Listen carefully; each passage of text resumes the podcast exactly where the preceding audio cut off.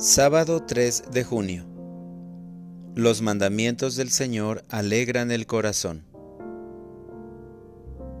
Lectura del Santo Evangelio según San Marcos. En aquel tiempo Jesús y sus discípulos llegaron de nuevo a Jerusalén, y mientras Jesús caminaba por el templo, se le acercaron los sumos sacerdotes, los escribas y los ancianos, y le preguntaron, ¿Con qué autoridad haces todo esto? ¿Quién te ha dado autoridad para actuar así? Jesús les respondió, Les voy a hacer una pregunta. Si me la contestan, yo les diré con qué autoridad hago todo esto. El bautismo de Juan, ¿era cosa de Dios o de los hombres? Contéstenme. Ellos se pusieron a razonar entre sí. Si le decimos que de Dios, nos dirá, entonces, ¿por qué no le creyeron? Y si le decimos que de los hombres, pero como le tenían miedo a la multitud, pues todos consideraban a Juan como verdadero profeta, le respondieron a Jesús, No lo sabemos. Entonces Jesús les replicó, Pues tampoco yo les diré con qué autoridad hago todo esto. Palabra del Señor. Oración de la mañana. Que mi autoridad sea testimonio de vida.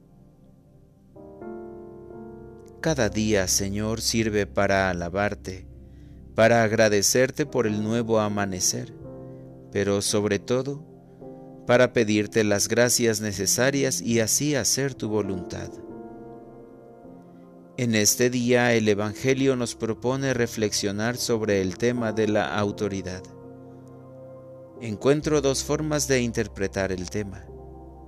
Por una parte, la autoridad de los fariseos y por otra, la autoridad de Jesús.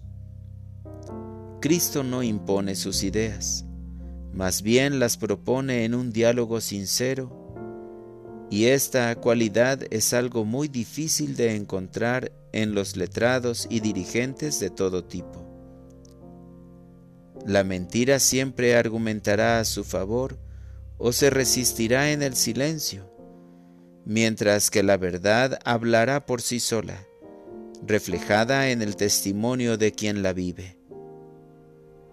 Al reino de Dios se llega por la verdad, la sinceridad y la caridad que son las verdaderas virtudes de la fe.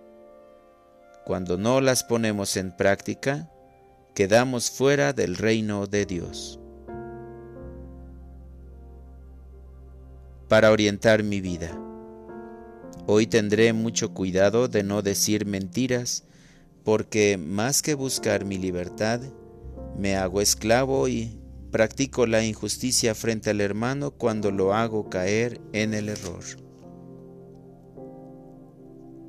Gracias Señor porque manifiestas tu autoridad en las labores sencillas de cada día. Te pido que mi corazón sea noble y generoso para ser testigo de tu amor. Amén.